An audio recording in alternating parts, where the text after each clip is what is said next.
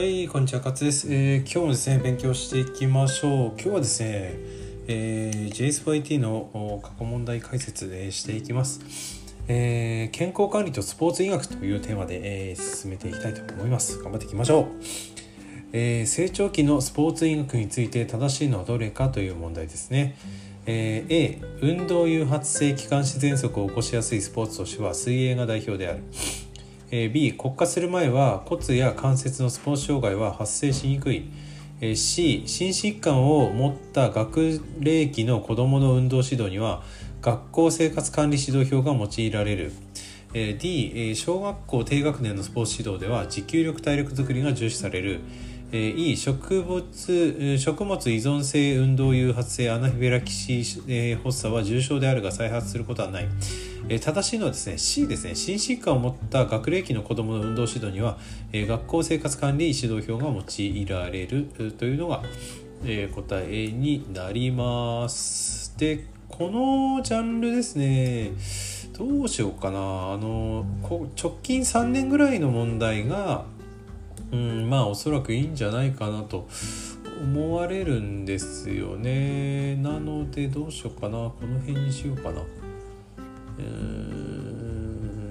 迷いますね。ちょっとごめんなさい、えーどれでいこうかな。そうね。うん。平成29年ぐらいから行った方がいいのかな。うん。そうしていきたいと思います。では行きましょう。はい。えスポーツのためのメディカルチェックについて正しいのはどれか2つ選べという問題ですね。A 起用歴として失神発作の有無を確認することは重要である。え B 心因系、えー影ですね。拡大および、えー左、えー側溝電位差過去心電図を認めた場合心エコー図、えー検査を行う。C 運動負荷試験はマスター2段階試験で十分である、えー高 D ですね、えー高所登山を希望している場合には潜水発射試験ダイビングリフレックスを行う。E 自覚症状がなければ、えー血液検査や尿検査を行う必要はない。正しいのは2つ、えーと A と B なんですね。起用歴として心身発作の有無を確認することは重要であります。えーそれからあと心エコですね、これこ、えー検査を行いましょう。えーでね、運動負荷試験はですね、マッサー2段階試験、えープラス、まあ、トレッドミルとか自転車エルゴメーターあるといいんじゃないかなと思います。で、えっ、と、高所登山希望している場合ですね、これ、うんと潜水反射試験中よりは水泳やダイビングで、チェックした方がいいんではないかなというふうに思われます。はい。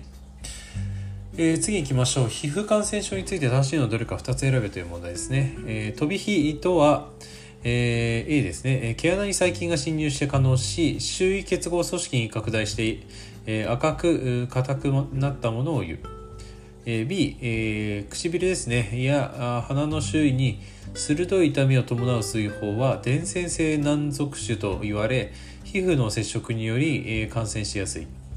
C 麻疹風疹伝染性単角球症は皮膚症状のある全身性ウイルス感染症として知られている。D 水虫は白癬菌という真菌により生じるが放置したとしてもリンパ節まで腫れて、発熱したり入院を要することはない。E 胸背中液化に、薄茶色の斑点が多発した場合えーっとですね自覚症状がなく皮膚感染症と気づかないことがあ多い、ん、とありますけどもちょっとごめんなさいですね。はい。えー、っとですね。答えですね。正しいのは、えー C と E になるんですけども飛び飛び火はですねえーこれは毛穴に細菌が侵入して可能黄色ブドウ球菌ですね。これが傷口に侵入ということになりますね。はい。ちょっと難しい問題に感じちゃいますね。こういう感じになると。はい。で、えー水虫ですね。入院することはないとかって言ってますけど二次感染で重症化するケースもあるんでそんなに簡単じゃないよっていう話ですね。えーじゃあ次行きましょう。運動時に見られる腹部症状として正しいのどれか2つ選べ A、えー、アクシン O と胸焼けはランナートライアスリートの5から10%に認められる、えー、B、えー、下腹部から鼠径部にかけての運動継続が不可能な痛みをサイドスティッチと呼ぶ、えー、C 急性出血性胃腸炎がアスリートで認められることは大変稀である、えー、D レース前に突然長距離ランナーを襲う下痢がある、えー、E ウォーミングアップや運動中の水分補給は運動時の腹痛を悪化させる。うん。正しいのですね、えー、2つなんですけどまずね1つ目、えー、アクシン O と胸焼けはランナートライアスリートの5から10%に認められます。えー、それからあ D ですね。レース前に突然、えー、長距離ランナーを襲う下痢があります。これ、えー、ナーバス、えー、ポポーイズって読むのかな？はい。そうですね。あと朝の排便前とかモーニングダンプとかっていうようなことが呼ばれてるそうです。あとね B の下腹部から鼠径部にかけて運動継続が不可能な痛み。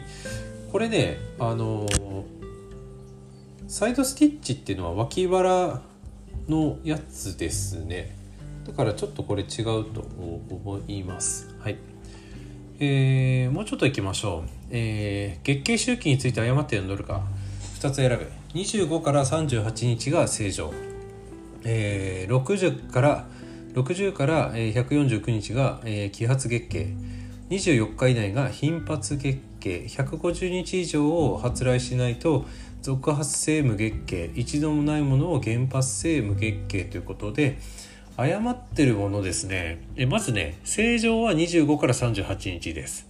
はい。で揮発月経ね39から89ですね。はい。それからうんと24日以内が頻発月経になりますね。はい。そうですね。でえー、っと90日以上来ないと続発性無月経になります。はい、ということになります。はい。うん、これ連続で覚えるといいかもしれませんね。はい。うんともう一回言うと、えー、正常が25から38で39から89があ揮発月経で、えー、90からが続発性無月経 A ってことになりますね。はい。はい、えー、ということになります。えっ、ー、と、アスリートはですね、続発性無月経、月経周期以上多いということで、えー、今日はですね、ここまでにしていきたいと思います。また聞いてください。